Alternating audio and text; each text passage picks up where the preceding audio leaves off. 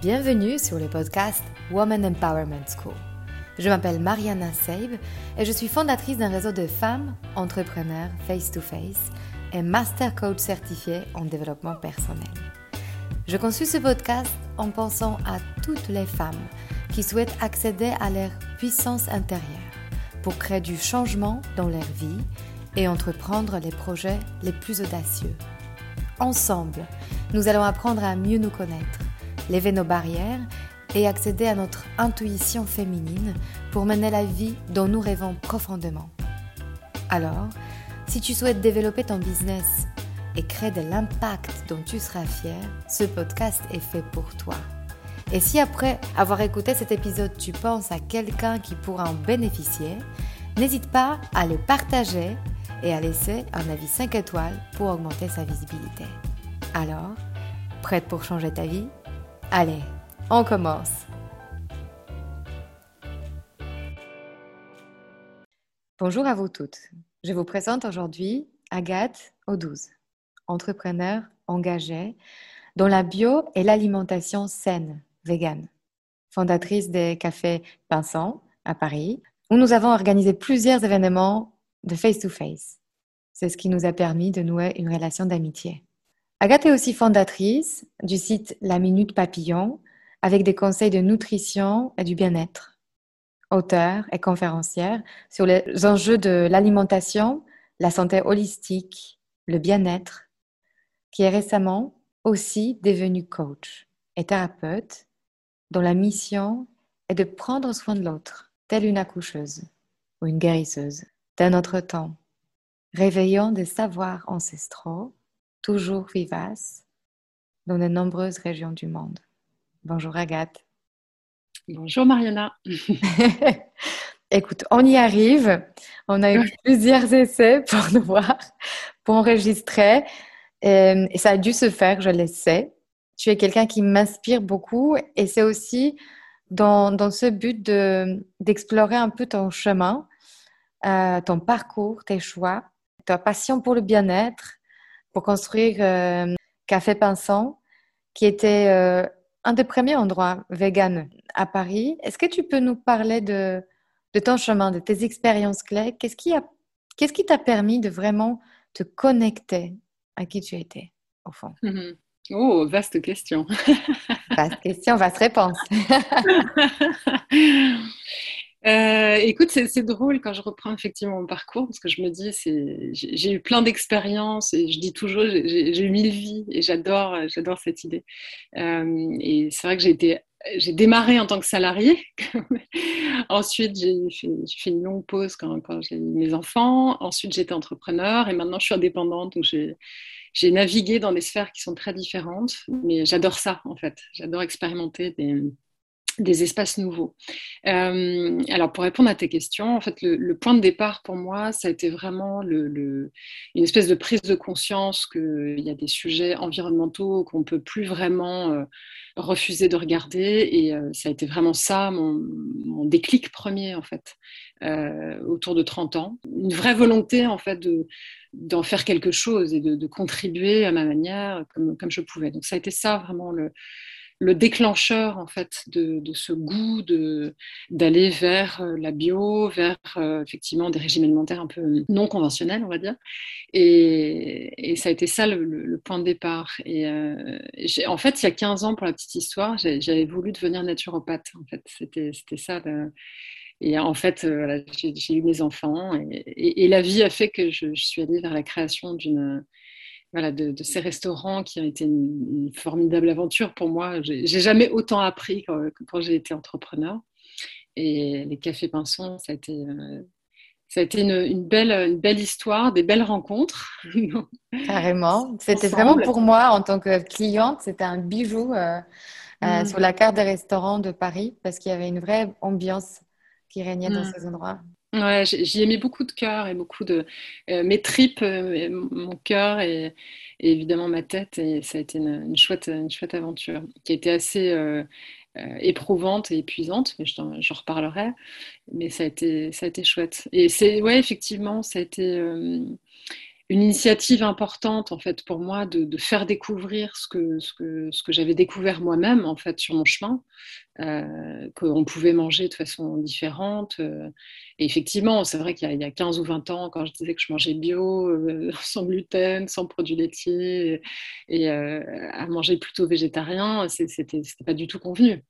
Et maintenant, ça commence à l'être beaucoup plus. Donc, euh, et je trouvais ça extrêmement intéressant de montrer vraiment par l'expérience, en fait. Pardon, je te coupe. Est-ce que tu peux juste nous dire qu'est-ce qui a fait que tu t'intéressais autant à ces régimes qui étaient si loin de sentiers battus euh, dans l'alimentation classique française? Quelle expérience personnelle t'a amené à t'intéresser autant à la nutrition? Bah écoute, en fait, au, tout début, euh, c'était euh, la, bio, le choix de la bio, en fait, c'était vraiment pour des considérations euh, environnementales, de vraiment arrêter de polluer les terres avec des produits chimiques et, voilà, et manger des produits qui permettent de, de retrouver un dialogue entre une forme d'écologie, de pensée écologique pour l'environnement et de pensée écologique pour notre propre corps.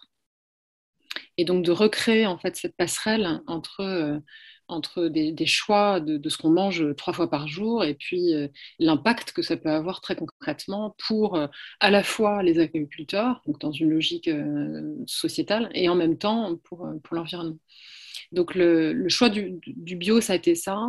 Après, sur les, régimes alimentaires sur lesquels je suis allée il y a une quinzaine d'années, en fait, tout simplement, ça a été euh, le fait de découvrir que le gluten et les produits laitiers, pour moi, c'était pas du tout, euh, c'était pas ce qui me convenait pour mon, pour mon corps. En fait, j'avais découvert que j'étais très fatiguée, donc j'étais allée voir mon médecin et, et en fait, donc c'était à 15 ans, il m'a dit, bah, écoute, essaye pendant 15 jours d'arrêter euh, le gluten, puis tu, tu, vois ce qui se passe, et puis idem avec les produits laitiers.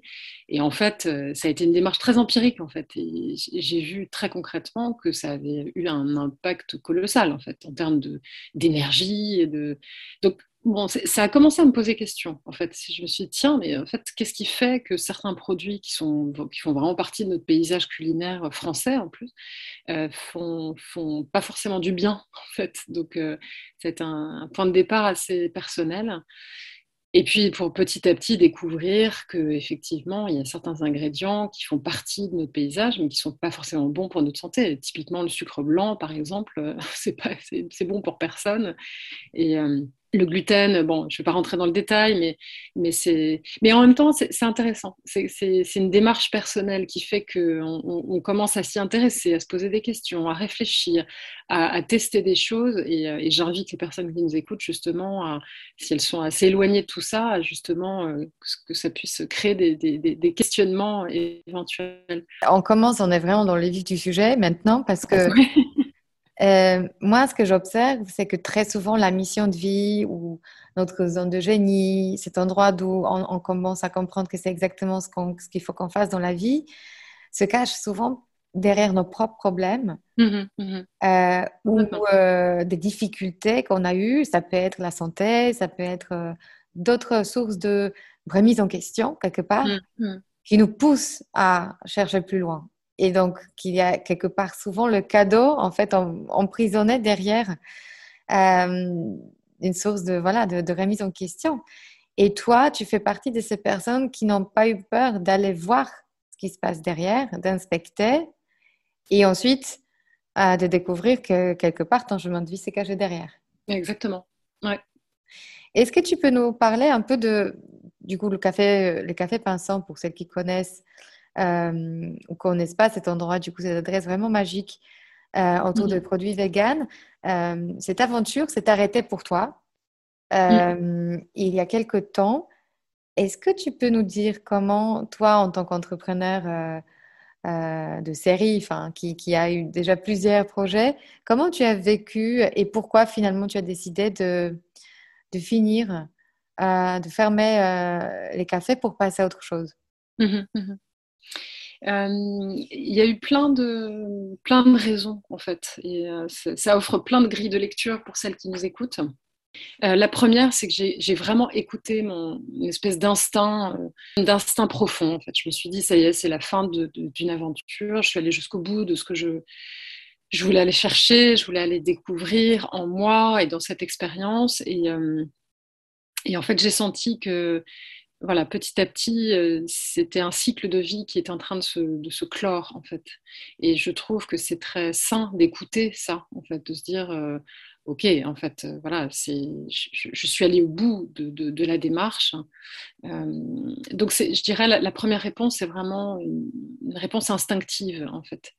Euh, la deuxième chose, c'était des choix en tant qu'entrepreneur qui auraient été très différents de... J'aurais dû en passer, en fait, par le fait de, grandir, le fait de me développer, de lever des fonds. Et je ne sentais pas du tout, du tout cette perspective, cette trajectoire. Euh, pour moi, en tant qu'entrepreneur, ça ne me correspondait pas du tout. J'avais besoin de garder une forme de liberté, j'avais besoin de garder une forme de, voilà, de, main en fait, sur, euh, sur le projet. Euh, et puis, la, troisième raison, enfin, le troisième paramètre que j'ai pris en compte, c'est que c'était en train, ça commençait à m'épuiser, en fait, ça commençait à me fatiguer. Euh, et, là, je me suis dit, euh, warning, en fait, c'est pas, pas sain, ça, ça, doit me donner de l'énergie, je dois, je dois être dans un, quelque chose de, vertueux et pas. Euh, et mm, donc, ça, ça a été aussi un, signal d'alerte pour moi, de voir que c'était en train d'être pesant pour moi. Lourd, peut-être. Ouais, lourd. Il y avait une lourdeur. Une lourdeur. Et, avant qu'on continue, euh, je voulais juste te, te, donner une nouvelle lecture, peut-être celle que tu connais déjà, mais je pense que c'est intéressant pour euh, ceux qui nous écoutent. Moi, en tout cas, ce que j'ai compris, c'est que souvent derrière des projets, il y a des quêtes personnelles. La quête d'autonomie, la quête de, hum, réussite sociale, peut-être, hein, la quête de euh, réussite financière. et souvent, en fait, quand on arrive au bout d'une quête, ce projet n'a plus de raison d'être et c'est pour ça on switch parce qu'on a besoin d'une nouvelle quête à commencer en nous. Tu penses que tu peux appeler les quêtes qui étaient derrière euh, ce projet-là et qui, mhm. sont arrivées au bout? Mhm, mhm. Ah oui, ça me parle complètement. J'avais, je ne le dirais pas avec ces mots-là, mais j'avais besoin d'aller jusqu'au bout de cette expérience et pour effectivement donner vie à d'autres types d'expériences derrière. Euh, alors pour répondre à ta question, je dirais qu'il y avait la quête de d'embrasser pleinement la figure de l'entrepreneur. Donc probablement pour me prouver des choses ou prouver des choses à mon entourage ou j'en sais rien, mais d'aller jusqu'au bout de cette figure-là, de ce personnage d'entrepreneur. Et, euh, et ça a été du coup un, deuil hein, pour moi, de, justement de ne pas aller jusqu'au bout de ce que j'aurais fantasmé en fait. Après, il y avait très certainement une quête profonde de, de transmission, de partage, de, de, contribution, en fait, qui était très très forte et ça a été le point de départ. Et en fait, euh, de façon très engagée, et, parce qu'effectivement, quand, quand, tu promeus une, euh, alimentation bio, végane, euh, s'inspirant de, la naturopathie, la médecine indienne, la médecine chinoise ou autre, c'est quand même très engagé. Et, et, du coup, ce, cette quête-là, en fait, a fait qu'à un moment donné, il y a eu une bascule et je m'oubliais c'est-à-dire, comme beaucoup d'entrepreneurs qui sont engagés, il y a un moment donné, on s'oublie. Et j'ai, euh, ça aussi, ça a été un, énorme signal d'alerte de, me dire, mais là, il n'y a plus un équilibre entre euh, ce qui me ressource dans cette, euh, dans cette volonté de, transmission et ce qui me pèse. Et donc, à partir du moment où c'est venu trop pomper mon énergie, là, je me suis dit, c'est pas, pas possible. et troisième type de quête, euh, j'avais un besoin profond de cohérence entre euh, mes valeurs, mes, engagements et euh, mon, quotidien et la, réalité de, très concrète de mon quotidien. Et ça a été ça qui m'a motivée. Et, en fait, je l'avais toujours à la fin, mais j'étais plus à 100%. tu, tu, me connais, tu connais un peu mon côté hyper jusqu'au boutiste. J'étais peut-être à 98% de cette cohérence et cet alignement, mais les 2% en fait étaient excessivement coûteux. Donc, euh, et c'est ça en fait qui permet de sentir euh, d'une certaine manière qu'on est arrivé au bout d'un cycle et qu'on doit passer à un autre en fait. ces, 2% là en fait ils ont été euh, très très coûteux et donc j'ai eu besoin de, rebondir sur autre chose, de passer à autre chose. Il y a aussi, je pense, un décalage qui se crée entre ce que tu prônes, donc le bien-être, et l'état dans lequel tu es et ton quotidien et ton niveau d'énergie où en fait tu n'es pas en état de bien-être. Donc il y a aussi peut-être cette dissonance de Ouais, quelque part, ça c'est. Oui, il y a deux trajectoires en fait de ce que tu dis et de ce que tu vis. Ouais, complètement, complètement, et exactement. Et du coup, je me dis, mais non, c'est pas possible. En fait, je peux pas être en stress. c'est pas, j'ai pas fait ça pour, pour arriver à ça. Et, euh, alors, je dirais que l'autre, l'autre chose aussi, c'est que j'ai une quête profonde qui est celle d'être, euh, d'être équilibrée dans, toutes mes facettes, à la fois de femme, de mère et de, d'entrepreneur ou aujourd'hui de thérapeute. Et, euh, il se trouve que mes, mes enfants commençaient à être préados et j'ai senti que j'avais besoin de recréer de l'espace Pour de la disponibilité, de la présence pour mes enfants qui devenaient euh, petit à petit ados. Euh, et, ça, pour le coup, euh, je ne le regretterai jamais. C'est-à-dire que j'étais complètement embarquée dans un quotidien très, très prenant. Et je me suis dit, c'est pas ce que je souhaite. C'est plus ce que je veux et je veux pouvoir offrir du temps et, enfin, en tout cas, de la disponibilité d'esprit de, de qualité pour mes enfants. Et là, on touche un sujet qui est pour moi fondamental.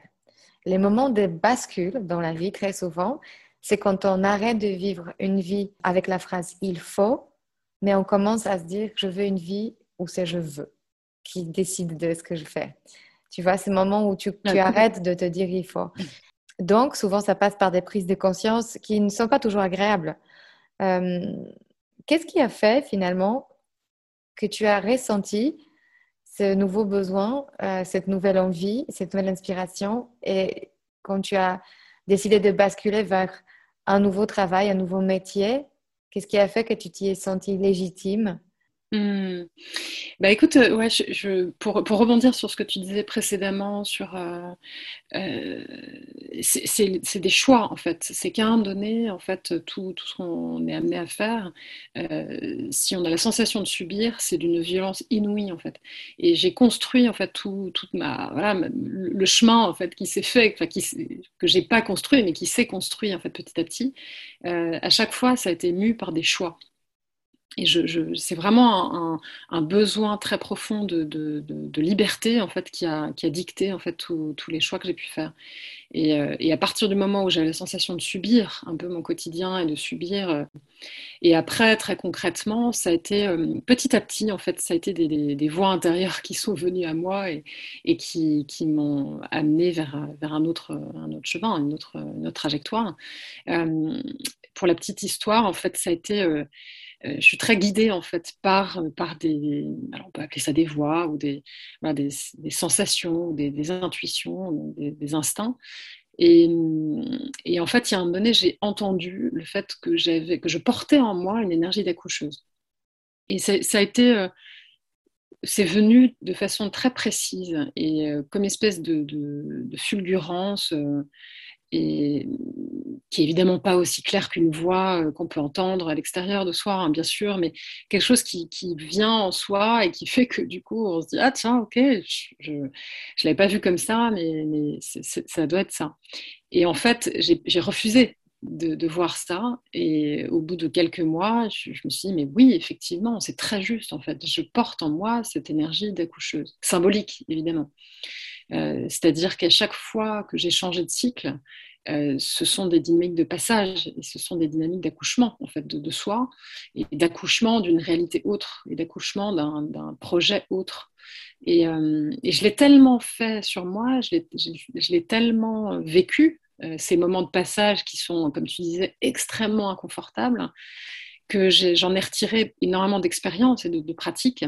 Et en fait, effectivement, c'était très juste. Ce mot qui a apparu en moi d'accoucheuse, euh, c'est effectivement ce que je fais aujourd'hui au quotidien en tant que thérapeute, c'est que j'aide des moments de passage euh, qui sont inconfortables, qui sont parfois euh, vraiment flippants, c'est très et qui remettent en question, qui remettent parfois tout à plat. Et, en fait, j'aide ces, moments de, d'inconfort, pour les rendre plus doux, plus, plus fluides, plus confortables, et avec un, comme une espèce de main euh, qu'on peut garder avec soi et qui, moi je fais rien très souvent. Ce que je dis, c'est que c'est la personne qui fait, c'est elle qui est dans ce processus, et je, je suis, j'offre une présence en fait euh, rassurante, sécurisante, parce que j'ai vécu tout ça, tous ces moments-là, et donc, c'est rassurant, en fait, d'entendre une personne qui, a pu euh, dépasser ces, moments de passage euh, difficiles. Euh, je vois parfaitement ce que, ce que tu racontes, cette image, tu sais, d'une grenouille qui est sur une pierre euh, dans le lac et elle ne voit pas encore une pierre d'après, mais celle sur laquelle elle est, elle, pour x, y raison, elle est plus supportable. Donc, il suffit de hmm. sauter, mais elle ne s'autorise pas elle-même. Elle a besoin de cette présence dont tu parles hmm. Hmm. pour voilà, trouver les mots, poser les mots sur tout ce qui se passe en elle pour enfin lui donner ce courage de hop, se lancer et hmm. avoir la confiance que la pierre d'après, elle existe. C'est exactement ça, c'est très juste. Euh, ce qui m'est venu, moi, à mon tour, c'est euh, en fait les, rites de passage, les rites initiatiques. Et en fait, dans, nos sociétés occidentales, on n'est plus du tout, du tout câblé sur des rites de passage. Et en fait, euh, bah, l'accouchement en est un, de même que l'adolescence, d'une certaine manière, en est, en est un, ou ce qu'on appelle les crises de milieu de vie sont des moments de passage. Et ce sont presque comme des rites initiatiques. Et en fait, c'est plus euh, ritualisé, en fait, c'est plus sanctuarisé ces moments. Et en fait, on a absolument besoin d'avoir une parole, une, présence bienveillante, sécurisante, qui nous permettent, comme tu disais très justement, de, faire ce saut-là vers l'inconnu. Et ces moments-là, on, peut difficilement les faire seuls. On a, on a absolument besoin d'être entouré de personnes qui, qui nous redonne cet élan et ce, souffle. J'irai même plus loin. J'ai l'impression que c'est même très culpabilisant dans notre société.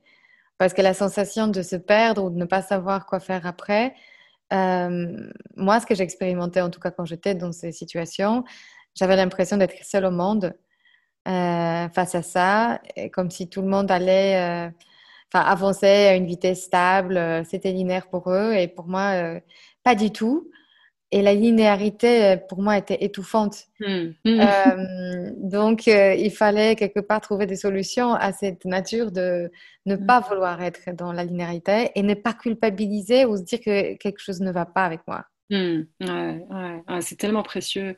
Parce qu'effectivement, tu, tu, dis, tu pointes du doigt le, sujet, c'est que la sensation de solitude, elle, est, elle peut être très très lourde à porter.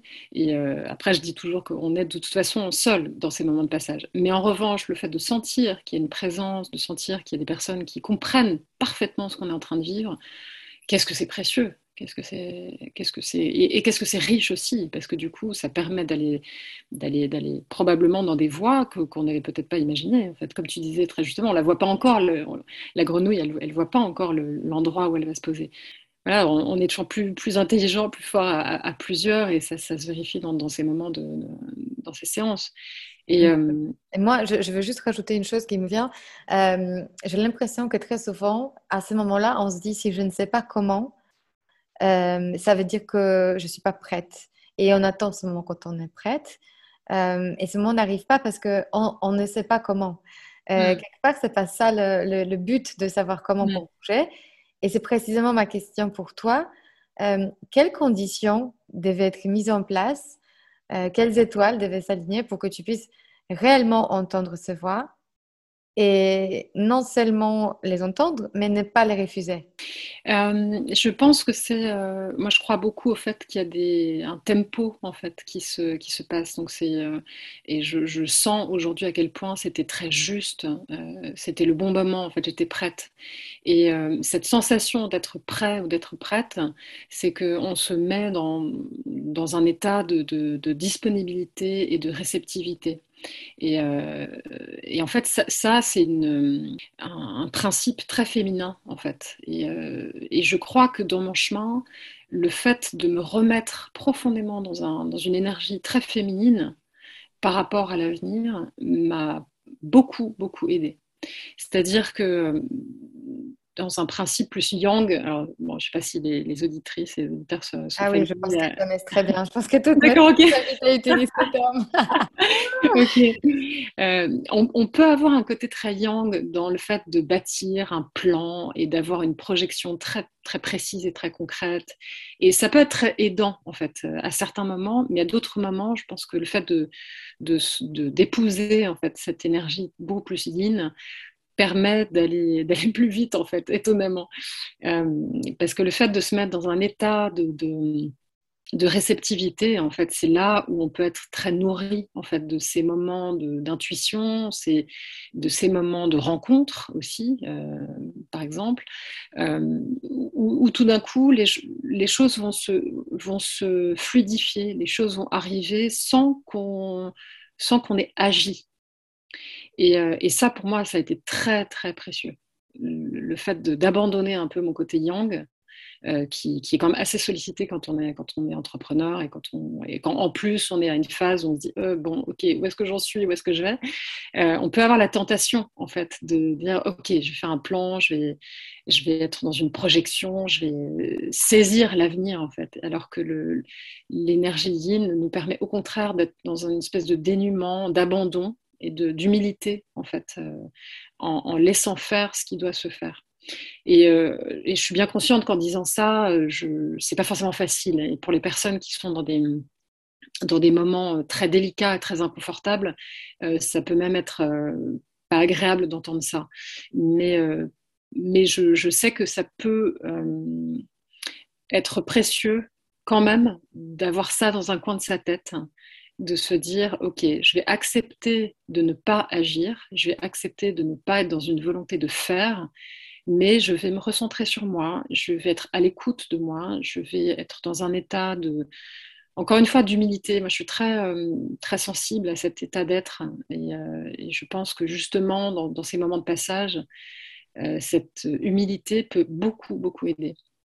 Est-ce qu'on peut revenir au sujet des savoirs ancestraux? Mm-hmm. qui t'ont inspiré Je ne sais pas si toi, tu as pu vivre des rituels comme ça toi-même.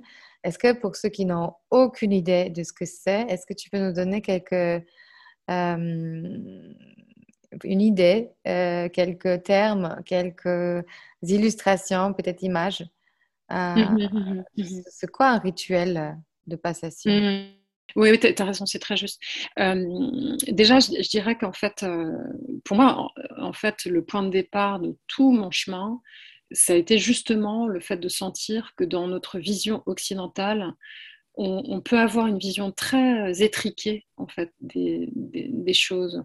Et euh, je trouve qu'on a beaucoup beaucoup à apprendre justement de, de, cultures qui sont plus euh, connectées à leurs racines et à des traditions ancestrales justement pour revenir à cette humilité, euh, voilà, c'est, on, peut avoir une forme d'arrogance en fait dans notre culture occidentale, être très dans, l'ego, très dans le mental, ça peut très, ça peut avoir un vernis d'assurance, mais voilà, parfois ça peut être intéressant de se dire tiens comment ça se passe dans d'autres types de cultures en fait, et, et, typiquement effectivement ces rituels de passage, ils sont extrêmement précieux et très fondateurs pour les chemins des, des, personnes. Donc les, bah, les rituels, en fait, euh, ce sont tous les moments de, passage, comme je disais tout à l'heure, donc euh, l'adolescence, alors la naissance déjà, pour, parler euh, du tout début, la naissance, l'adolescence, euh, donc vraiment ce, passage à un, état euh, adulte où on quitte l'enfance pour rentrer dans, la communauté en fait des, hommes et des femmes. On, quitte un statut de garçon ou de, jeune fille. et évidemment le passage de la mort et qui est très ritualisé, qui ne l'est plus du tout, en tout cas assez peu en fait dans, dans nos sociétés occidentales. Et, et je, trouve qu'il y, a plusieurs en fait euh, point commun dans tous ces moments de vie, c'est qu'il y a une présence donc d'autres personnes qui, peuvent apporter, comme on disait tout à l'heure, cette bienveillance, cette écoute, cette parole, cette, présence. Euh, et il y a une solitude euh, dans ces moments de, passage qui, sont, qui sollicitent en fait un, dépassement en fait de soi. Et je trouve que c'est bah, très c'est incroyablement riche en fait de vivre ces moments-là où il y a une sensation de fierté en fait qui peut, euh, qui peut déboucher euh, euh, après ces, moments. Et en fait, du coup, dans, nos sociétés occidentales, si on revient en France, ici et maintenant, ça, peut être bah, les moments d'accouchement, en fait, qui sont des formes de rite de passage pour les femmes. et et encore une fois, comme je disais tout à l'heure, la crise de la quarantaine, en fait, où il y a tout d'un coup une espèce d'afflux de questionnements profonds sur bah, où est-ce que j'en suis de ma vie, euh, euh, qu'est-ce que j'ai envie de réellement faire, et qui ont pu beaucoup émerger, notamment depuis deux ans avec la, crise qu'on a vécue, et, qui, sont, hyper euh, salvateurs parfois de, réouvrir en fait des, des questionnements qui sont essentiels en fait pour moi. Et de se réveiller peut-être aussi de ce trans collectif, euh, d'une certaine routine qu'on a acceptée et peut-être qu'on a oublié de choisir et on est aspiré par, euh, par le quotidien où on prend de moins en moins de décisions au fur et à mesure. Parce que c'est une habitude, tu vois. Et est-ce que tu peux nous dire aussi par rapport à la vie d'entrepreneur, euh, telle que tu l'as vécue peut-être toi ou telle que tu l'observes par rapport aux personnes que tu accompagnes, c'est quoi ces cycles euh, pour l'entrepreneur? Euh, ben, je dirais que ça correspond au cycle de, l'entreprise en fait. C'est que il y a l'avant, donc euh, ce moment où il y a un élan en fait, quelque chose qui, qui fait qu'on ne peut plus faire autrement que de penser jour et nuit à un projet. il y a toute la phase de gestation euh, qui est une phase qui est très euh, particulière parce que c'est, ça nécessite une écoute profonde d'un, tempo, du bon tempo en fait, de pas aller trop vite, de de, de, pas aller trop lentement non plus, de bien s'entourer et de, commencer à entrevoir en fait comment on peut devenir entrepreneur. Et puis après, euh, là clairement le, rite de passage, c'est la, passage du feu, quoi, la, mise à l'épreuve en fait d'un projet, la, création réelle d'une réalité de, l'entreprise. Et où là, je dirais que c'est tous les jours en fait qu'on a ces, sensations de, passage du feu. Euh, moi, j'ai eu la sensation vraiment que tous les jours c'était euh, une nouvelle configuration. Tous les jours j'avais des sensations de première fois et où tout d'un coup, bah, tu t'écoutes, tu écoutes tes tripes, tu écoutes ton instinct et tu ne sais pas ce que tu fais, mais tu sens que tu es au bon endroit et tu sens que tu, que tu prends les décisions justes parce que c'est rien n'est balisé en fait. Dans le, dans, enfin, en tout cas, de, mon expérience, peut-être qu'il y a d'autres expériences où c'est un peu plus balisé, mais moi j'avais cette sensation d'être sans filet en permanence, tous les jours. Et sans être sans filet, pour toi, ça générait quoi comme peur principalement? Euh, la peur de, de l'absence de, sécurité, donc le côté un peu sans filet, euh, et la peur financière. Euh, C'était mes, deux grandes peurs. Euh, après le reste, euh, je composais plutôt bien avec. Euh, j'arrivais plutôt bien à, danser avec cette, cette peur, ce, petit démon qui réapparaissait, qui venait, qui repartait, qui, venait, qui repartait. Et à tel point que, dans un certain temps, vraiment, j'avais la sensation que plus rien ne pouvait vraiment m'effrayer, en fait. Et il n'y avait vraiment rien de grave, en fait. Voilà. Mais c'est ça qui est génial, ce que tu dis, c'est que notre cerveau, quand on fait les choses pour la première fois, nous sort très souvent le pire scénario pour nous dire voilà, n'y va pas parce que, parce que littéralement, tu vas mourir souvent. Ce qui n'est plus du tout tellement vrai. Donc cet argument, euh, bon, il est très inconscient. Et quelque part, c'est vrai, plus tu tentes les premières fois, plus tu deviens confortable dans l'inconfort. Oui, exactement. Mm. Mm. Complètement. Mm. Et euh, comment, en fait, est-ce que ces peurs-là, euh, telles que tu les as appelées, c'est quelque chose qui revient là aujourd'hui aussi? Peut-être différemment? Ou comment tu arrives maintenant à peut-être euh, mieux le répandre? Parce que j'imagine que c'est quelque chose qui disparaît pas tellement définitivement. Euh, je dirais que c'est, euh, j'ai vraiment appris à danser avec ces deux peurs principales et je sens bien quand elles viennent me rechoper le mollet. Et mais mais ça n'a plus rien à voir en fait. Ça n'a plus rien à voir parce que justement j'ai pu venir euh, bah, justement grâce à mes pratiques, euh, ma pratique thérapeutique euh, en utilisant justement de l'énergétique, j'ai pu vraiment faire face en fait. Et, aujourd'hui, on s'observe mutuellement, voilà, en, se disant Ok, je sais que tu es là, moi aussi, je sais que tu es là. et donc, du coup, c'est beaucoup plus apaisé en fait. Il y, a quelque chose de il y a une confiance en fait qui, a grandi en moi très fortement et, et, je pense que c'est l'enseignement principal de toutes ces années d'entrepreneuriat, c'est que finalement rien n'est grave quoi. Et, ça ramène vraiment à une grille de lecture qui est très saine, je pense, qui, où est l'essentiel en fait et où est le et, je l'ai tellement vu autour de moi aussi, et encore aujourd'hui, avec des entrepreneurs qui ont, vécu ces années de yo-yo où tu as l'impression qu'effectivement, tu es au fin fond de ta trésor et tu n'as plus rien, et puis, finalement, ça rebondit, puis finalement, ça repart, et ça redescend. Donc, on, on, vit tellement ces moments d'oscillation qui en fait sont symboliquement un, joli reflet de la vie en fait. C'est que, comme tu disais très justement, il n'y a rien de linéaire en fait. C'est presque étouffant quand c'est linéaire mais justement, ça nous, ça nous renforce de sentir ces moments de, montagne russe. Et, et donc aujourd'hui, je compose vraiment beaucoup plus sereinement avec ces, ces, yo-yo. Et je pense que on n'en a peut-être pas assez parlé, mais tel que je t'écoute et, et, quand je, je, me plonge un peu en rétrospective de ma propre vie d'entrepreneur, je pense que le plus grand cadeau, finalement, ce n'est pas tellement de construire un business à X euh, chiffre d'affaires, mais c'est de devenir cette personne qui a su construire ce business. Ça veut dire que c'est pas tellement le mm. résultat qui compte, parce que le jour quand ça tombe, tu sais, cette quête de d'abord c'est 100 000, après peut-être un million, euh, tu sais, et une fois que tu l'as et tu l'as eu, et, bah en fait c'est pas cet argent qui change quoi que ce soit, c'est bah, peut-être un peu, oui, mais pas radicalement. Moi je pense mm. que ce qui change radicalement, c'est que tu as été cette personne qui a trouvé les réponses et les solutions aux problèmes qui t'ont amené vers ces résultats. Et donc, tu peux compter sur toi. Ouais, complètement. C'est hyper joli. J'adore cette, euh, cette image que, que, tu donnes de devenir la personne qu'on qu'on était en train de, de, de, faire naître. En fait, c'est super joli. Et euh, par rapport à ton travail énergétique, euh, je ne sais pas si c'est ton secret professionnel, mais est-ce que tu peux nous dire Comment tu arrives justement à te connecter à l'énergie de l'autre ou euh, quelle est ta technique euh, À quoi on peut s'attendre mmh en étant euh, accompagné par toi? Ben, En fait, le travail que je propose, le processus que je propose est le fruit en fait de, de tout ce que j'ai pu découvrir depuis quasiment 25 ans de mon chemin personnel justement autour d'une forme d'énergétique et de, chemin spirituel.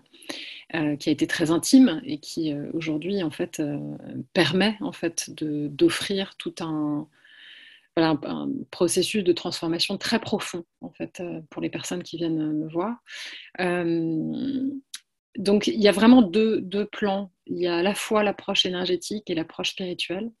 l'approche énergétique, c'est pour revenir à ce qu'on disait sur le, le, le, côté ancestral, euh, euh, c'est une approche qui est très non occidentale en fait. C'est vraiment de, quitter euh, la réalité de la, matière qui paraît intangible et rigide et, et, d'essayer d'aller voir des informations qui se cachent dans l'invisible. Donc ça, c'est mon approche énergétique, c'est de vraiment venir capter chez l'autre des zones de blocage, des zones de, frein, euh, des ça mémoires. Peut être aussi la mémoire, oui. Voilà, exactement. exactement. Des mémoires qui peuvent être très bloquantes. Euh, euh, et ça peut être des mémoires au sein de cette vie-là, de, la vie de la personne, mais ça peut être aussi en transgénérationnel. Et, et c'est très souvent en fait extrêmement riche en fait. Et, et, ça permet vraiment de libérer des mémoires qui, qui font qu'on a des réactions ou des, des, façons de faire ou de d'agir qui, euh, qui, qui, sont subis en fait et qui, et qui ont besoin d'être libérés. Euh, donc ça, c'est mon approche énergétique. Donc c'est vraiment de, capter des informations euh, qui sont freinantes, bloquantes, comme je disais, et, et de venir réinformer en fait notre, notre système. Euh, donc c'est une approche euh, qu'on peut qualifier de quantique, euh, même si c'est un mot qui n'est pas toujours compris. Donc c'est pas, pas forcément nécessaire de donner toute la, toute la boîte à outils, mais pour qui, pour qui ça parlera, ça, parlera. et donc ce processus de réinformation, il est très intéressant parce que justement, comme je me retrouve face à des personnes qui sont dans des périodes de passage, des, des périodes de questionnement profond, des périodes de, reconversion, on, on, quitte un système pour aller vers un autre. Donc et, justement, c'est vraiment lâcher les anciens mécanismes pour aller vers une nouvelle réalité qui est faite de, ce, entre guillemets, ce nouveau logiciel et qui, qui est réinformé. Donc ça, c'est l'approche énergétique. Et après, ce que je propose, donc, c'est un accompagnement spirituel et évidemment, les deux sont liés, hein, bien sûr, mais, euh, mais, ça permet quand même de bien, bien comprendre mon, approche. Euh, alors, l'accompagnement spirituel, le, mot spirituel n'est pas toujours très compris, euh, enfin, pas toujours, il peut être très connoté, en fait. Donc, pour moi, c'est vraiment totalement déconnecté de la religion. Et c'est tout simplement, si je devais résumer, c'est vraiment aller vers soi. C'est vraiment faire un retour vers soi. Et potentiellement aller vers des zones inconnues de soi donc ça nécessite une, espèce de dépouillement, de, dénuement et d'humilité envers soi, euh, pour vraiment se concentrer sur l'être et pas le faire.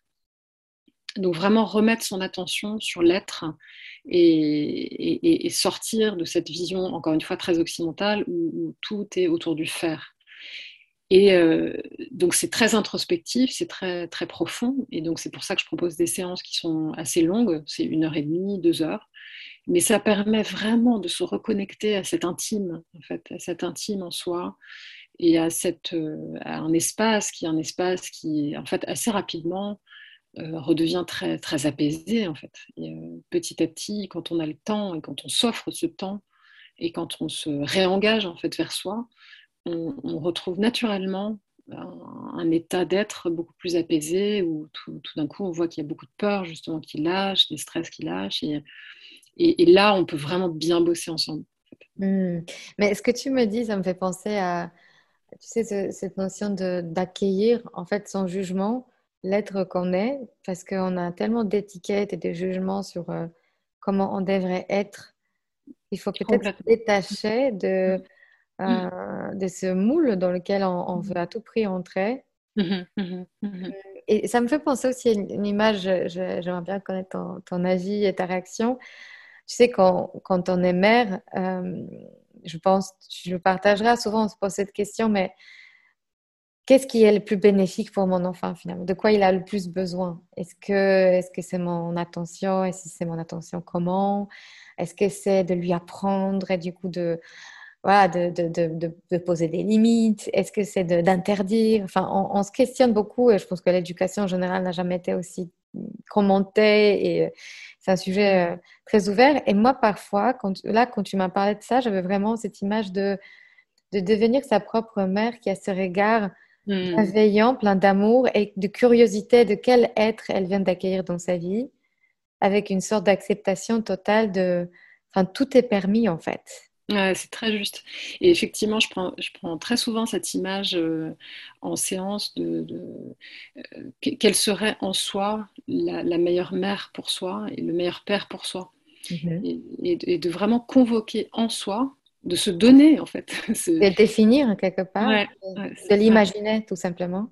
Complètement, exactement. Mhm.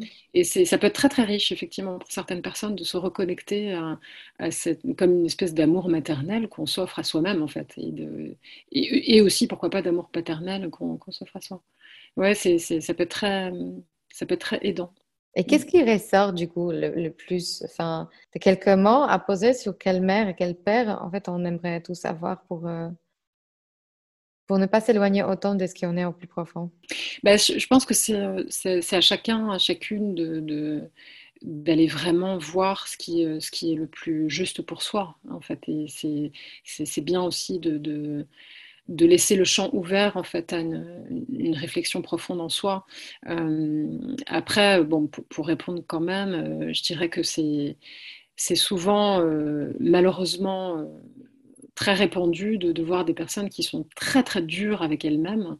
Et on est très souvent notre propre ennemi en fait. Et on, est parfois beaucoup plus exigeant euh, que, que, les personnes euh, tu vois par exemple pour des prises de parole en public en fait euh, bah, très souvent en fait les, les gens en face sont assez naturellement bienveillant en fait. Et on s'imagine des, des, des, monstres, euh, donc pour, les quelques personnes à qui j'ai pu aider euh, dans ce, processus, c'est vraiment de revenir à, au lien en fait. Donc, euh, donc c'est une forme d'amour bienveillant en fait, avec encore une fois de, de l'humilité et, et, de revenir à une forme de tendresse en fait. Moi j'aime beaucoup cette notion de la tendresse et de, convoquer cette tendresse avec soi et avec les autres. Et donc, c'est. Euh, et, et, finalement, euh, aussi, comme tu disais, d'arrêter de, se raconter des histoires et de, vraiment voir la réalité en face, voir notre propre vérité en face.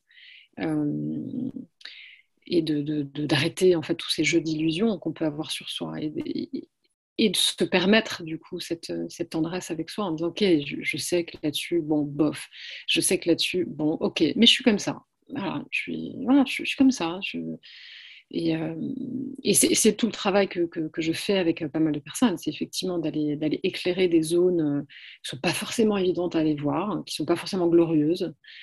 Mais bon, en même temps, c'est notre humanité au sens, euh, dans, dans, tous les sens du terme. En fait, notre humanité avec soi-même et puis notre humanité au sens large, dans, dans le collectif. Et, je pense vraiment que s'il pouvait y avoir un bénéfice, dans, quel, que, soit le type de processus thérapeutique, c'est d'arriver à cet état de tendresse avec soi. C'est vrai que c'est rare qu'on s'offre ça naturellement à soi. Par rapport à ça, justement, quelle est pour toi la définition de bien-être? Après tout ce que tu as vécu, hmm. c'est quoi finalement le bien-être? Alors, je dirais que bah, déjà, le mot bien-être, en fait, pourrait euh, pourrait euh, avoir l'information, pourrait porter l'information inverse. À partir du moment où on dit bien, on dit mal.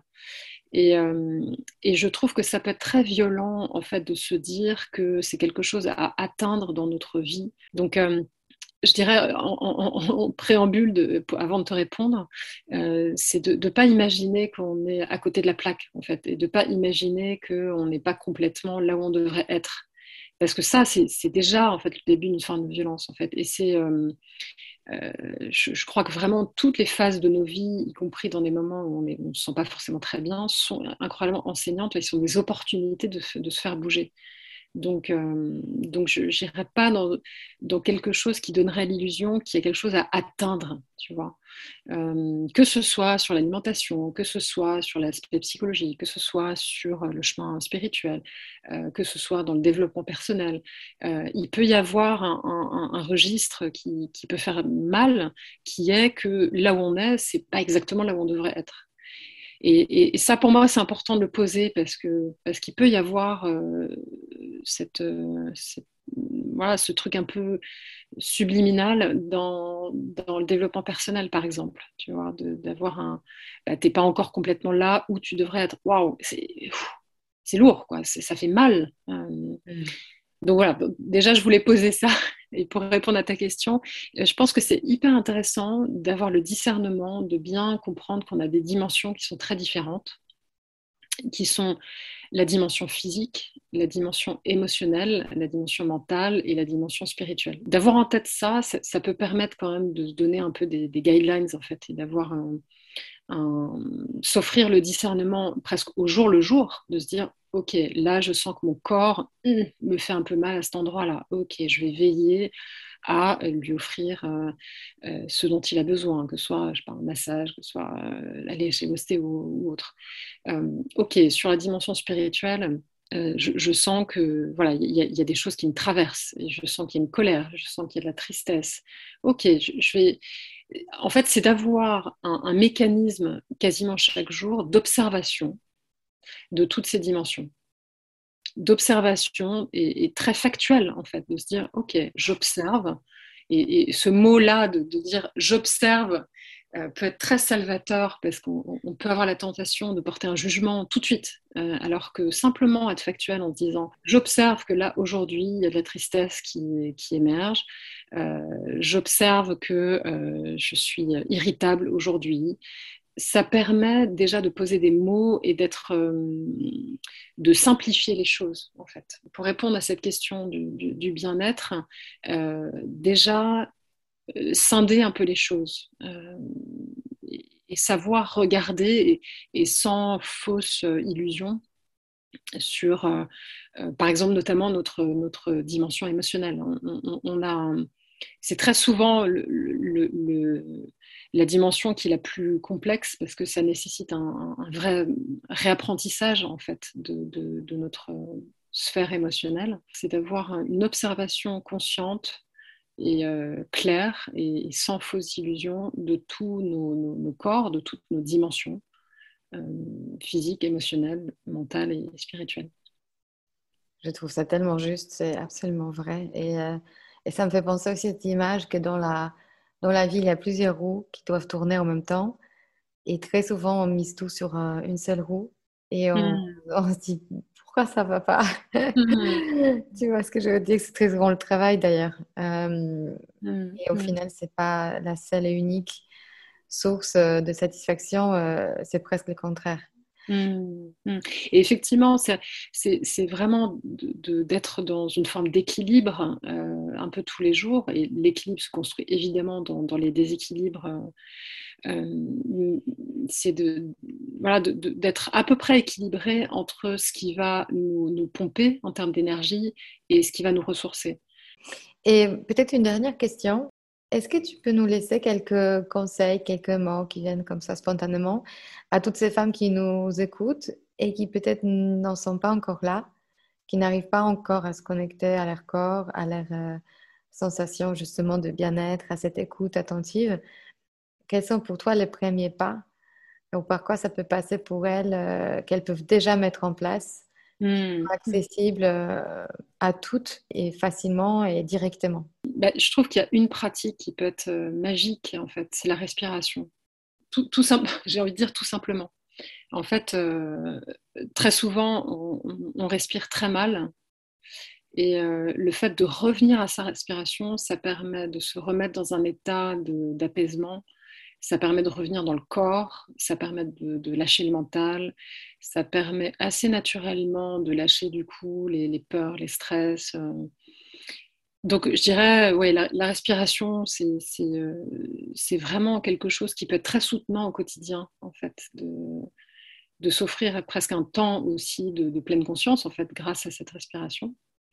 Euh, donc ça, ça peut être la première chose. La deuxième chose, c'est de bah, cette observation consciente en fait euh, chaque jour, de se dire, euh, de pouvoir avoir la capacité à un moment donné de se dire, ok, vraiment en mode bon, ok, avec beaucoup d'humilité et d'honnêteté avec soi, quoi, de, de, s'observer, de dire que voilà, il y a des moments qui sont qui sont sans bien, des moments sans moins bien, et, ça fait complètement partie de la vie en fait. Et donc de, lâcher euh, toute cette culture très occidentale qui est, et, surtout très française en fait, qui est, de se juger, de juger les autres. Euh, voilà, c'est euh, lâcher. Enfin, si j'avais bien un, truc à dire, c'est lâchez-vous, quoi. faites la paix avec avec vous-même, avec vos émotions, avec vos jugements. Lâchez-vous, quoi. parce que parfois, on peut effectivement être trop dans une espèce de volonté de contrôle quand il y a des choses qui nous échappent. Et, et, après, je dirais tout simplement de, s'entourer de, très souvent les, personnes qui viennent me voir, je leur dis mais voyez un maximum de, personnes qui peuvent vous faire du bien. Et toute pratique thérapeutique ou toute pratique de, on, s'engage vers soi en fait est, bonne, euh, que ce soit de faire un massage. Moi à l'époque, je faisais beaucoup de, massages quand, j'étais avec mes cafés pinsons parce que j'avais besoin de revenir dans mon corps en fait. Et c'est euh, les massages, ça peut paraître très superficiel, mais au contraire, c'est très très thérapeutique. Ça permet de, de refluidifier les énergies, de, de, de se remettre dans, notre corps, de, de, se faire chouchouter pendant un temps. Et c'est c'est vraiment une façon de prendre soin de, soi. Donc euh, voilà, toutes ces, petites, euh, toutes ces petites choses qui permettent de, s'entourer euh, et d'être aidé, quoi, d'être de ne pas se sentir seul, parce que je crois qu'effectivement, la, solitude, comme tu disais, ça peut être extrêmement pesant. Et donc, entouré de vous, de, vos alliés, en fait, des personnes qui sont des personnes ressources et qui, sont des personnes qui vous font du bien, en fait. Mmh, carrément. Et, pour, ouais, et pour finir, en fait, c'est tout simplement faites, faites des choses qui, qui, qui, vous vraiment qui vous donnent de la joie. En fait, allez vers ce qui vous fait du bien, allez vers les personnes qui vous, qui vous mettent en joie. Et je trouve que c'est vraiment la, boussole la plus, la plus précieuse. Est-ce que tu peux nous dire où est-ce qu'on peut te trouver euh, si jamais il y a quelqu'un euh, qui nous écoute qui a envie de se faire accompagner par toi? Ouais, alors je ne suis pas du tout sur les réseaux sociaux euh, pour plein de raisons. Euh, et euh, le plus simple, en fait, c'est de, de, retrouver mon, site pour celles qui, souhaitent aller un petit peu plus loin. Donc c'est agatodouce.com tout simplement. Avec grand plaisir, pour celles qui souhaiteraient aller plus loin, je peux répondre à, un certain nombre de, questions et donner des précisions, bien sûr. Merci. Écoute, Agathe, merci pour ce moment magique. Enchantée. Merci, Tellement heureuse d'y arriver. Merci. Si cet épisode vous a inspiré pour aller plus loin dans votre développement personnel et vous mettre en action pour durablement changer votre vie, mon programme de coaching est fait pour vous. En petit groupe ou en individuel, je vous guide dans tout le processus de changement et dans la mise en place d'une technique efficace pour arriver à vos objectifs sereinement. Pour avoir plus de détails concernant le programme, contactez-moi par mail sur womanempowermentschool.com ou via Instagram Woman Empowerment School. À très bientôt.